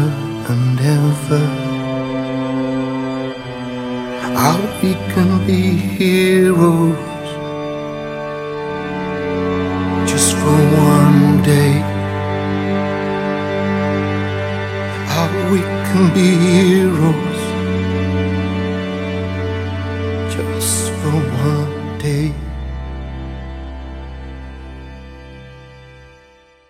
这个电影你要真说好看的部分，就开头好看。对，开头这一段一直到他们被 正式被抓走，然后去送送去红房子，这就就就到这儿好看。这段其实就是能看出一点儿，我觉得其实还是借着之前的光吧，就是能哦看出有之前那个冬兵那一部，就是美队二里面那种紧凑和有点小绝望、小惊悚的那种感觉。和那些所有涉涉及俄国的呃单独的那种谍战的间谍片的气氛都非常接近，都是压得非常的压抑，声效控制的，还有那个包括有一些那个瞬间的那个那个就听觉失聪感觉的那个音效啊什么的啊，嗯嗯那是很常见的一种设定嘛，就是凡是这种俄国女间谍戏都有这种瞬间听觉失聪那种感觉的，嗯简直每一部都有。它一般都代表的就是那种女性人物的命运开始走向了那种悲剧的方向啊。是的，那个你看那个呃大表姐之前演过一个叫《红雀》，嗯，对哎我刚才其实很想提这个片儿来着。一个 MCU 以外的红黑寡妇设定。对对对对对对对，就是哦其实我觉得就是 MCU 如果能尺度再大一点，其实就按照红雀拍了。黑寡妇就是应该按照红雀。动作场面比较弱，动作场面比较好的是那个，就是那个特工少特嘛？那个啊吕克贝松今年那个去年拍的那个，就是一个模特儿演的一个那个女杀手安娜安娜，安娜，那也是一个典型的这种俄国女间谍的这种片儿。她那个其实是一个双面间谍啊、一个西方的组织，然后去呃他们莫斯科选女孩，然后去号称是去巴黎当模特，其实是招过来去当间谍。其实他本身早就被 KGB 招募了，然后被那边招过去之后，他就直接成了双面间谍，一边做时装模特走秀，一边而且都红了，然后一边在杀人，然后就是干这个事儿。是的，评论说吕克贝松估计是看了红雀后被大表姐的身材恶心到了，才会找个 美艳冰霜、逆天长腿的名模来把红色间谍的故事再拍一遍。啊，那那个女主角真的就是就就特别符合吕克贝松那个审美，嗯专选那种东欧大长腿大美女。传统的 disco 模特，对对，说到这个就是什么，就这很巧嘛，就是这个少年的这个黑寡妇，小时候的这个娜塔莎，那个是谁呀、那就是米拉乔沃维奇的女儿。女儿。乔沃维奇这个女儿是跟吕克贝松生的吗？应应该是长得真的一点儿没有爹的痕迹，只有妈的痕迹。比斯嘉丽·约翰逊像俄国人像太多了，因为人家确实是俄国人。确实，这部片子在前半段还是有点那种所谓的我们说又严谨又紧张的感觉的。对，尤其是嗯冷战氛围嘛，就是是的，是的，是的，包括那个其实挺烂的这个《美队三》里头那个涉及到冬兵的那个冷战的部分，那个那部分的戏也是这个气质。嗯，就我感觉就是可能凯文费基起码会要求过这个部分，就在嗯，MCU 的美苏冷战的气质是应该控制成那样，这部分他还是控制。最无法理解或者说我觉得最不合理的地方吧，就是这整个片子前半段其实寡姐都是在状态的，但是直到碰到了寡妹，碰到了这个叶莲娜之后，啊，因为总被妹妹吐槽啊，而且像《雷神三》里面的浩克，就是整个人从一个悲剧、忧郁那个气质里，一下沦为了一个搞笑角色。那班纳在《雷神三》之后，一直到这个《复复仇者三》里边，就纯是一个搞笑角色嘛。对对对对对，就这种事儿，其实我觉得是会让就是粉丝特别幻灭的，尤其是如果是对前期的那种角色的印象比较深的情况下吧。他无论如何再亲的人在面前，他毕竟是个训练有素的特工。就这个片儿其实也有一个问题，就是我觉得这整个片子里面对于所谓的红房子的这些东西的这个展现不够。就像我们刚才说，红雀为啥觉得能比这个在这方面稍微强点，是因为红雀里面有他把这个残酷展现出来，因为这些东西是黑寡妇之所以成为黑寡妇最集中的代价。就像刚刚申哥前面说那一大顿，如果要压着角色本身去做的话，你应该注意的那些点，他的所谓的性张力，然后他时刻的戒备，然后包括他没有办法呃面对这个所谓的正常人类的那种情感啊之类的。最开头这段就是就是大家都很明显能感觉到像那个美国谍梦那个设定对 a agent 他一帮俄国人，然后在美国生活嘛，那不就跟美国谍梦一模一样嘛哈？是的，是的，那美国谍梦也讲了，他们这些人在苏联当时成为间谍之前被什么教官强奸什么乱七八糟那些也拍了，对吧？对啊对对，也有他们这些人就来到美国之后，包括这个戏就是这问题嘛，就是只有那个妹妹当时就是觉得这美国这是自己的家，是的，他们那些人就没有那种情绪，就尤其是一这个妈妈完全没有那种情绪嘛。你像在美国谍梦那个，就明显的感觉到他们在美国潜伏的越久，越觉得这美国生活好，越想背弃自己原来的那个苏联那个共产此间乐不思蜀也。是，对对对对，这个其实就是才是应该是比较合理的嘛。那嗯，尤其是他们还是小孩儿，那肯定就是不只是那个叶莲娜会这样。应该按按理说那时候娜塔莎应该也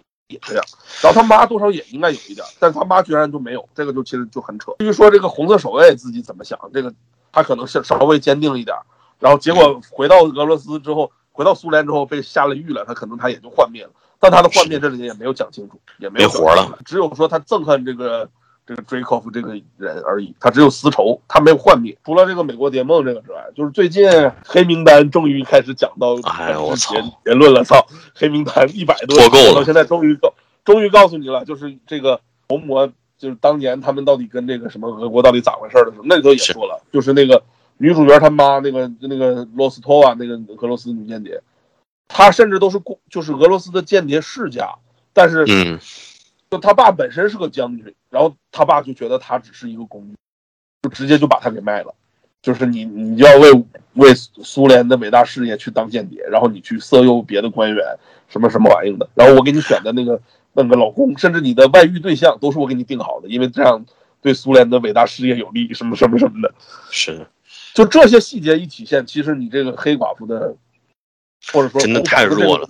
对吧？太弱了。对，真正到底是怎么回事儿，他对现在年轻人其实才有冲击嘛。他们可能就多少有一种是说啊，我现在也好像不能讲那么重，可能这个分级的什么问题，那可能我感觉都不是，他们现在就是叫做规避政治风险，所以不把那个东西说清楚。没错，没错，就对其实就是就是这回事儿。对，就是这回事儿知道这红房子是那么邪恶组织，到底邪恶到哪儿，你们自己大概知道就行了。我们这个戏就不讲了啊。就是他真的太高估观众，就是高估他之前那批粉丝了。就是就就像刚才说，想当然，对吧？我我我做了，就是我我做的浅一点儿，你们深的你们自己脑补去吧，这样是不行的。他们可能多少有一点，就是投鼠忌器的点是什么呢？哈，复仇者二的时候，本来就那是第一次正式揭示他黑寡妇这个什么红房子那部分嘛，哈，嗯，然后说他们那个被那个那个做了手术，然后不能生育什么的，然后那个娜塔莎说自己是 monster。之后你看互联网上反应多强烈，嗯，就说韦登这是厌女嘛，对吧？这是说那个什么不能生育是 monster，这是丑女行为嘛？如何如何的？就现在年轻人这个理解能力其实也是有问题的。他明明是在控诉这个这个红房子这个事儿本身是一个残暴的东西，是一个反人类的行为，然后他们理解为是这个导演在在在丑女，说女人不能生育就是 monster。这就是经典苏联笑话嘛，说乔斯韦登厌女了，怎么厌女了？他把厌女人的话复述了一遍。然后这里头唯一一次提及跟这有关系的是那个叶莲娜说自己没有月经那段嘛，跟那个红守卫在那说啊我们啊怎么啊套进去，咔全给拿出来了。调侃的方式实际上会让很多人甚至意识不到这个事儿本身有多残忍。那个红守卫说了，就说你一定要说的这么恶心吗？他说啊，我还没有说到那个嗯输卵管呢，我操，这这 对啊，但是明明他就根本没有把真正这个事儿有多恶心这件事儿表现出来。所以你有的时候想一想，黑寡妇这个角色以及她包括的这些东西，如果真的想要做的优秀的话，那就必不可少要有这些硬核的东西。这也是为什么我之前说，就是从我个人觉得理想的角度，应该找伊利亚奈舒勒这种导演来拍，就是至少够硬、够冲，你才能体会到那种苏式元素的这样的味道。讲清楚，它肯定是个 R 级片，MCU 不能是 R 级片，一下子就就萎了这件事。我今天在看到后半段的时候，然后我也在回忆，就是之前的，比方说《复联一》跟二里面的一些情景。就今天生哥前面讲到的，就是说他在日常生活当中就把握不好跟其他人交心这件事情的边界，会习惯性的用方法去套这件事儿。就我觉得这个可能就是层次是比较深的，得很懂这个角色的人才能写出来，而且观众也得很懂才能 get 得到。但是我觉得像就是《复联一》里面的他的两段审讯，他跟俄罗斯将军，另外一个是他跟洛基之间的那个对话，前面看起来被洛基说动了，肩膀都在动，结果 Thank you for your cooperation 嘛，在这一点里面，他展现出来的其实是你看到的所有他给你的反应都可能是做出来的。在跟他去交流的时候，不管是他的动作、神态、语言，还是说一些实际层面的东西，都有可能是他为了达到自己的目的而去模拟出来的东西。这意味着这个人就是这个人作为一个间谍的职业，他的职业技能是完全理解就是人跟人之间的交流。娜塔莎·罗曼诺夫应该是红房子有史以来最优秀的毕业生吧？就是他为什么是最优秀的？那这个部分，尾灯的这个戏来表现出来，这意识不到这个东西要表现的是这个，一下子能够表现得出来，就是他所营造出的那种真实和不真实的层级如。果你找的不是 Scarlett Johansson 这个人，你找一个安妮海瑟薇什么的，那就完了。就是非常遗憾的是，我其实对安妮海瑟薇印象还不错，但是现在我脑海里想到她的时候，我只能想到白皇后。你想的是白皇后吗？我想到的是她 cosplay 那个 Miley Cyrus 的那个。我觉得刚才既然咱们提到这个前面那几场戏，说一个更尴尬的，《复联二》里面寡妇的回忆，我觉得加起来顶多两分钟的戏，加在一起已经完胜了这次整个片子带给我的那种感觉。那就是吊打呀！所有所谓叫做要那个试图要去解释的，或者大家在乎的那些梗，那不都是那个尾灯写的那点东西吗？然后而且全都解释的稀烂，嗯，布达佩斯，然后就那么就糊弄过去了。那个你现在回忆到复联一去啊，那个洛基在试图在攻破他的时候说的那个鹰眼出卖他说的那些东西，那个其实也都是主要的点。我我其实特别难难过的也在这儿，这个事儿相当于是寡妇和鹰眼在 MCU 这个系列里面唯一一个，嗯，也不是唯一吧，就是就是其实是属于能够印证他们俩关系好，或者说能够印证他们俩有不一般的关系最关键的一个地方。复联四的时候，他俩那个地儿能拿到那个是是的，够对吧？在那儿到底发生了啥？到底发生了啥？这么关键的一个东西，你现在做了一部黑寡妇的电影，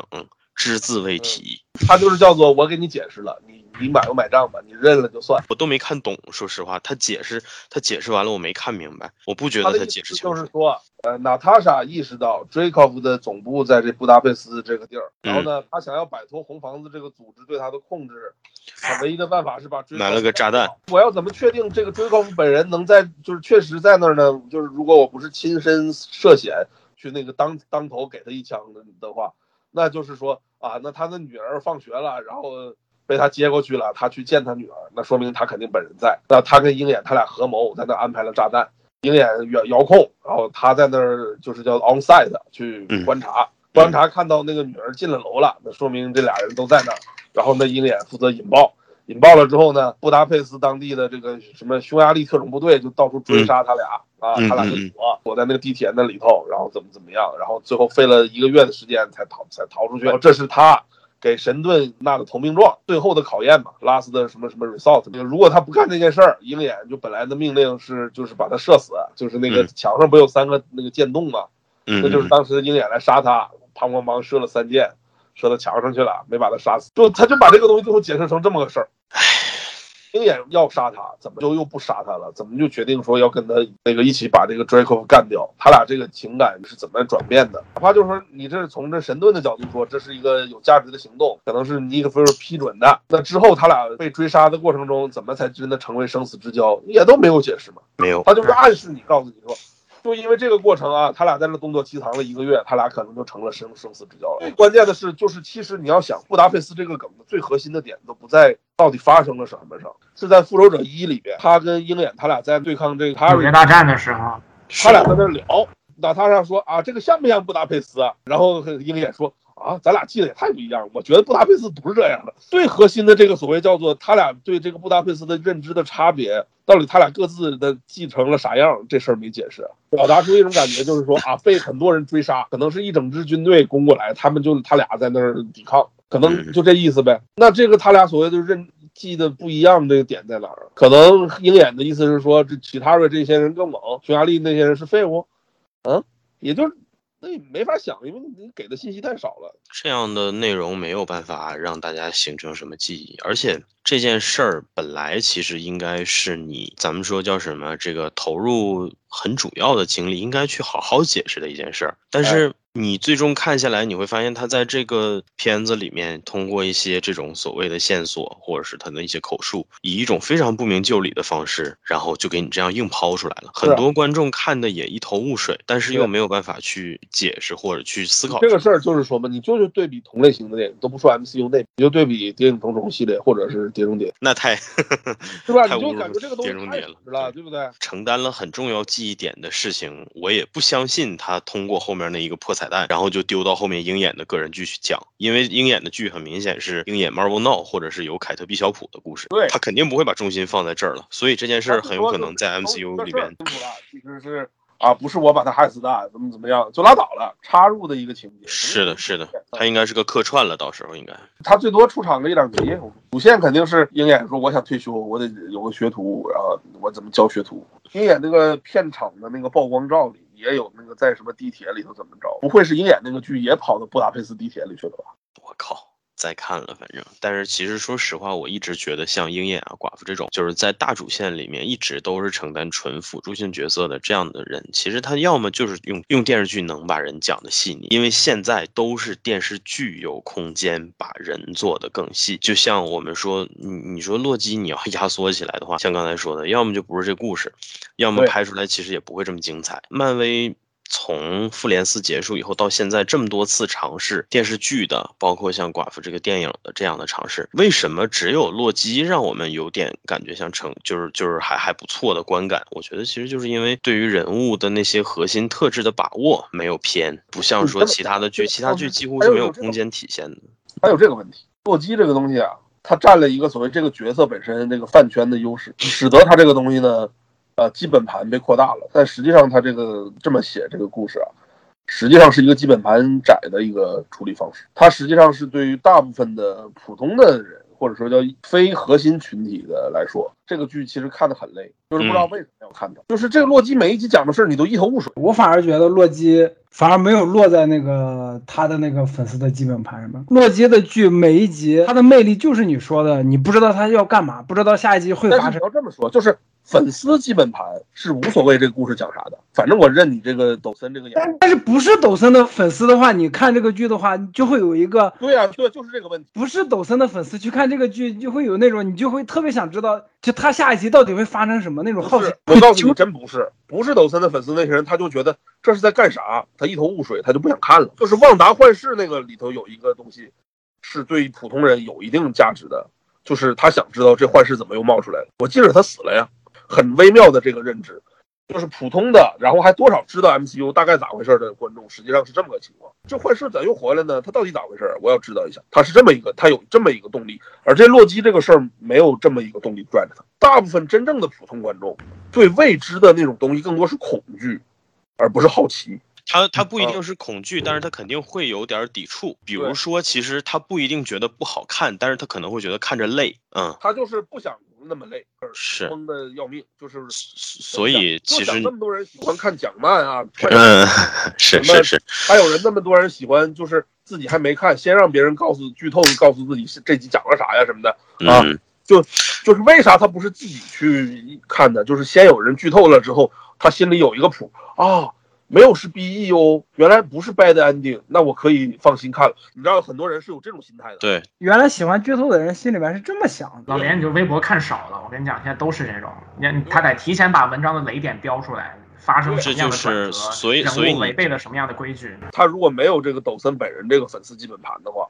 他很可能反而不会有那两个剧播的好。现在大家的观看习惯和接受习惯，其实才是真正导致说为什么现在都是黑寡妇这样质量的成品。大家的习惯确实在改变，或者你甚至可以说，当年那些东西其实都是基于情分才有的，那些让我们觉得惊喜惊艳的东西。那时候的创作者厉害啊，对能力优劣而形成了观感上的差异。但是问题就在这儿，就是这个观感的差异，可能很遗憾的是，并没有成为这个基本盘的准绳。我们现在看到的东西，我们会有空虚，会有不满足的感觉，但是这不能作为标准了，所以我们可能会看到越来越多像黑寡妇这样的清汤寡水的东西。现在唯一可以期待的就是就是 MCU 这个，就先不说那些什么神奇四侠和不知道是不是要整个越来越大的那个什么宇宙那些，不上到太空的这部分的话。很可能接下来就主要吃的就是这个，就是两条线儿，一个是这个，就是洛基这个编剧，他也是负责奇异博士那个电影的编剧，我估计他他的这些项目是串一起的，就是平行宇宙、时间线这些东西一顿大乱斗，平行宇宙、What if，还有什么呃时间线上乱窜，其实可能加上那个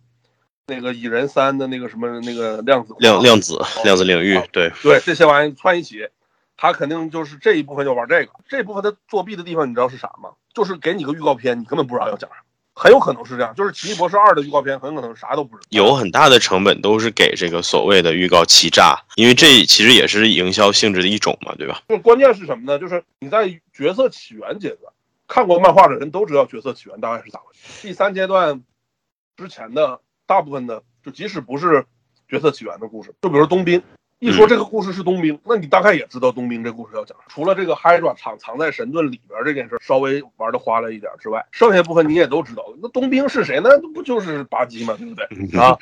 没有什么就是叫做真正能称之为悬念的东西。你看过漫画的人你都知道。但是现在你就你就比如说《奇异博士二》这个电影，告诉你选角了谁谁谁，然后告诉你有这些角色要出场，说现在可能。已经定了，说有旺达要出场。这个目前看这架势，我感觉洛基可能也得出场。你根本就不知道这集故事要讲啥。然后预告片估计最多给你放的是前十五分钟的戏。我已经完全可以脱离那个漫画的基本盘的部分了，就是故事层面啊。尤其有一些角色，如果没有那么多最有名的经典故事的话，你就说奇异博士最经典的故事也不多，就是那种大家都知道的。其实他基他是没有这样的故事的，对，奇异博士是没有这样的故事。对，现在可能就剩这几个，一个是这个。雷神四这个这个爱与雷霆，大家知道他是要讲这个杰森阿隆这个系列的，大概这个故事大概要讲啥，多少有那么个概念。嗯，但是你像这奇异博士二，它这个片名什么 Multiverse of Madness，根本不知道是啥呀，这就是叫做 MCU 的纯原创的故事了，就是所有的都是未知的，就会跟这洛基剧一样，就是你进到电影院或者你点开这个视频之前，你啥都不知道，你只知道有这几个角色，有比如说这个 Doctor Strange in Batman。Multiverse of Madness，你知道有 Doctor Strange，有旺达，剩下你啥也不知道。哎，是的，所有的所谓的专家，不管你是真的是看过很多漫画的，还是那个讲漫的那帮人，还是什么那个传讲电影那帮货啊，加加编的那些人啊，嗯，他都没处抄去，现在就猜猜都没法猜。这其实是好事儿。另一部分就是我之前说的嘛，就是走这个反英雄路线，刀锋战士。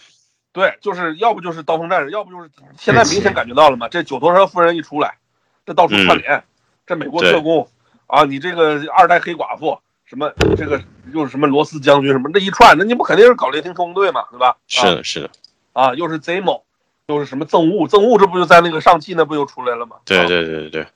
而且这次的电影里，他甚至还有细节在暗示罗斯将军的心脏搭桥啊之类的这些事儿。我觉得多少可能跟后期也有一定的关系。蚁人二那个那个幽灵，幽灵，对对对对，特工队，说是这些人都要参与这个雷霆特工队。啊，哎，秃鹫其实原则上也可以来嘛，对吧？毕竟这个人也就在那儿 扔着。对，就是反正，然后你仔细看的这些演员还都咖位都不错，谁当男男一女一好像弱一点，但是凑一起这个还是一个群星荟萃的一个就是反派复复复联啊，嗯，一个挺好看的东西，对吧？那以后就是搞这个呗，就是他这个一个路线是这个，一个路线是刚才那些，那挺好的，我我觉得这我估计就是靠这些一直撑到 X 战警正式出来。因为你看这个，以他现在这个态度啊，我感觉他已经觉得，就是二零零几年以前的一些漫画素材，他现在已经基本不要了。开了很多二零一几年才诞生的角色的剧，对，这个其实我觉得也是他一直以来的一个战略方向吧。从奥创开始，你就能看得出来，他在不停的用所谓的原创成分，然后在在在取代之前大家耳熟能详的那些东西。就最明显的，其实从我觉得你就说从他初代复仇者把蚁人拿掉，就把汉克皮姆拿掉这件事儿，其实你就能看得出来，复仇者本身也是一个二线的梯队。那你服他。的前提其实肯定就是你不想按照原来漫画的格局去走，，而且你横向去看啊，现在漫画连载那边的情况是啥？漫画连载那边现在复仇者是奄奄一息，没人看。复仇者现在是垃圾刊，我操，没有人看，大家都只看 X 战警，就是变种人那个，这不是建国吗？轰轰烈烈建国是现在漫威现在漫画那边的主线，而且对我更怀疑现在搞这个建国这件事儿是跟影业通气儿了的。嗯嗯嗯，就是反正凯文·费基这边的这个呃变种人故事是从头开始的，那边正好也是叫做刚之前因为跟福斯这些东西，所以不停的打压这个变种人系，然后现在从头开始，然后把变种人一下变成核心，然后现在浮的老高了。对啊，现在就是大家只看变种人看的情况，然后开了那么多个看，前两年开始搞那个就是 House of X 的，就就是还有那个就是什么的时候，然后新形象的 X 教授跟万磁王并肩站在一起，完了说，呃，看看我们所创造出来的东西。那一刻我我我我那天的微博首页真的是过节一样的，就大家就是就是真的是奔走相告，然后全是泪流满面的状态，太热现。在反正每周四这个漫威无限更新这个刊，我就只看 X 战警，我剩下全不看。蜘蛛侠和神奇死侠也贼烂，是那个丹斯洛特写的，都贼难看，反正没人看啊。那个复仇者现在奄奄一息嘛，就是就就嗯好像感觉是在苟延残喘的感觉。我已经都一个都不看了。这这这个复仇者刊现在这也也苟延残喘了两三年了吧？就反正就没有人关心他都发生了什么事儿。最近都搞什么凤凰争夺战什么，根本没有人看啊，真没有。我觉得其实还有一个因素，就是前两年在复仇者刊里搞的这些所谓的政治正确的事情，实际上，我我可以想象，实际上大家是反感。肯定反感，直接这个刊就没人看了呀！操，是的，是的啊，这些因素影响很大。正好这边搞这个建国，然后什么这这变种人盛世什么玩意儿的，呃，X 王朝，然后嗯那边呢看着凯文飞机，现在感觉这第四阶段感觉是一个过渡阶段，是明显是感觉是在熬过去，然后加上给迪士尼家开项目的一个价值，没有一个核心的东西，就是现在在干什么？就是告诉你是可能啊，复仇者三巨头已经两个都没了，然后现在的世界一片混乱，可能感觉就是讲这个 啊。嗯现在是一个废墟当中的世世界观，没有嗯个，我感觉就是在熬过去，熬过去到这个那个他这边的变种人的项目正式开，然后搞变种人盛世，然后到时候凯文飞机就把原来复仇者一套全扔掉，专心搞变种人。他自己本来感觉也是更喜欢 X 战警，实际上是在扔包袱。现在所以这就是应了刘露的那句话嘛，说一切如愿以偿。刘露又是谁？啊，这个解释起来就 麻烦了，我们就不解释了。所以我就估计啊，这个第四阶段应该就是这么糊弄过去，就包括雷神四这个项目做完了，可能也也就那个锤哥这边这条线估计也就结束了，就是彻底清盘，复仇者滚蛋，复仇者滚蛋，然后就是但是但是存在什么呢？就是这不是二代的都出来了吗？就是什么小复仇者们，不对少年复仇者和那个冠军小队的人基本都出来了，估计就是接下来呢就。就把二代复仇者们或者叫少年复仇者们作为二线部队，X 战警是一线部队。但反正你就像旺达他们肯定还能继续混下去，神奇博那个奇异博士什么的，作为就是两个时段的纽带的感觉。搞 X 战警肯定也要涉及魔法的。其实还有一个因素，就是这批人你会发现，他都具有极其典型的功能性，而且几乎都是比较单一的功能性。现在唯一存疑的就是浩克系，这个我可是太期待了。MCU 这边就期待两两两块儿，最大的期待是两块儿，一块儿是刀锋战士啊，这是我个人癖好；第二块儿就是浩克，因为浩克这块一直都有版权问题，都有版权纠纷，越是有纠纷的，我就越感兴趣，他们最后要怎么处理。你们对 MCU 竟然还有期待，就是我。我 哎呀，这些话就是咱们属于咱们相互卖萌，你知道吧？就是 A 有期待了，B 就吐槽他一句；B 有期待了，然后 A 就吐槽他一句。但是其实大家谁都贼心不死。好的，本期节目就到这里，感谢大家收听。喜欢的朋友不要忘记点赞、收藏、关注“维喵评话电台”，荔枝、网易云、喜马拉雅以及 Podcast 和 Castbox 同步更新。微博、B 站搜索关注“维喵评话”即可收看精彩幕后花絮及主播日常，也可以进入爱发电网站搜索并助力“维喵评话”。我们感谢每一位粉丝的支持与期待。维喵评话说点有意思的事儿，我们下期再见，See ya。